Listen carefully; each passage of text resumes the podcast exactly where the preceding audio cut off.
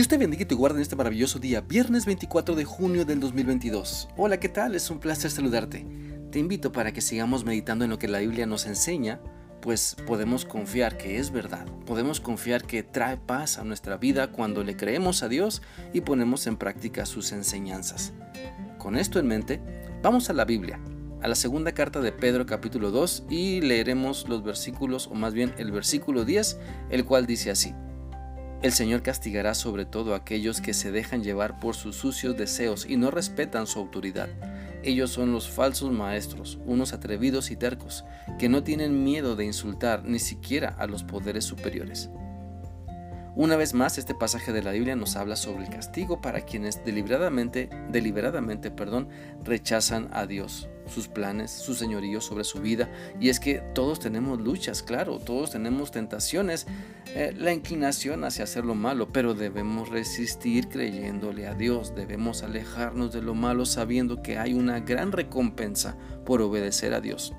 Entonces, para no ser falsos y seguir la verdad de Dios, necesitamos fortalecer nuestra vida practicando la oración, la lectura bíblica, el estudio de, su palabra, pero sobre todo creer lo que Dios nos dice para vivirlo, para que más que simples reglas o mandamientos de Dios sean convicciones en nuestra vida porque sabemos que viviendo como Cristo nos enseña, siempre tendremos lo mejor.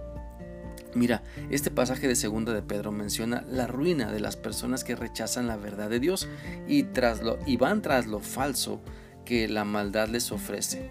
Llaman a la perversión sexual lo común, lo de moda, y por ende, en lo espiritual, solo creen en lo que les satisface, en lo que se les acomoda y claro, lo que no los confronta con su estilo de vida.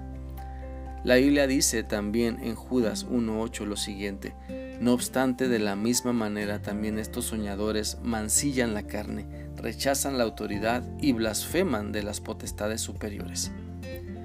Mientras seguir lo falso siempre traerá deshonra y vergüenza a tu vida, seguir la verdad de Dios para ponerla en práctica siempre fortalecerá tu vida, te llenará de paz, crecerá tu confianza en Dios mientras ves cómo Él te cambia y la situación de tu vida va cambiando porque le has dado el control a Cristo de todo lo que eres y tienes. Te animo a pensar en lo que estás viviendo. Mira, ¿lo que crees y practicas obedece a Dios? ¿O tu vida está enfocada en solamente en darte gusto al precio que sea? Bueno, el precio del desenfreno es alto, el precio de la codicia es alto, el precio de la vanagloria personal y alimentar el ego es alto, porque todo ello la mayoría de las veces se paga con tu propia vida.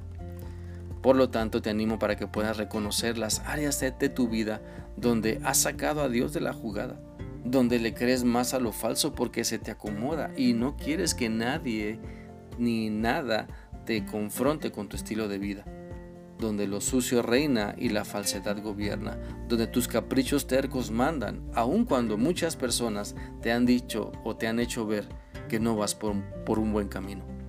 Mira, si no honras a Dios, entonces lo insultas. Si no alabas a Dios, entonces lo desprecias. Si no vives siguiendo su voluntad, entonces desprecias completamente lo que Él quiere para ti. Por eso quiero animarte para que puedas creerle a Dios y puedas dejar que Él comience a trabajar en tu vida porque creo que ya sabes, como personas somos expertos en atraer el caos a nuestra vida cuando sacamos a Dios de la jugada, pero hay una solución y la solución es Cristo, es creerle a Él, es dejar de andar de tercos rebeldes y ahora rendir todo lo que somos y tenemos a lo que Cristo quiere de nosotros. Por eso te animo para que puedas ser sincero contigo mismo y con Dios, Vamos, reconoce tu necesidad de cambiar y que solo Cristo tiene el poder para transformar tu vida de la rebeldía a la total obediencia a Él. Y así podrás disfrutar la vida eterna que Dios ha preparado para ti, porque has creído en su plan y has pasado de muerte a vida, de las tinieblas a su luz admirable. Espero que esta reflexión sea útil para ti y que des los pasos necesarios para acercarte a Dios y rendirte a Él y dejar por fin ya la rebeldía. Que sigas teniendo un bendecido día. Dios te guarde. Hasta mañana.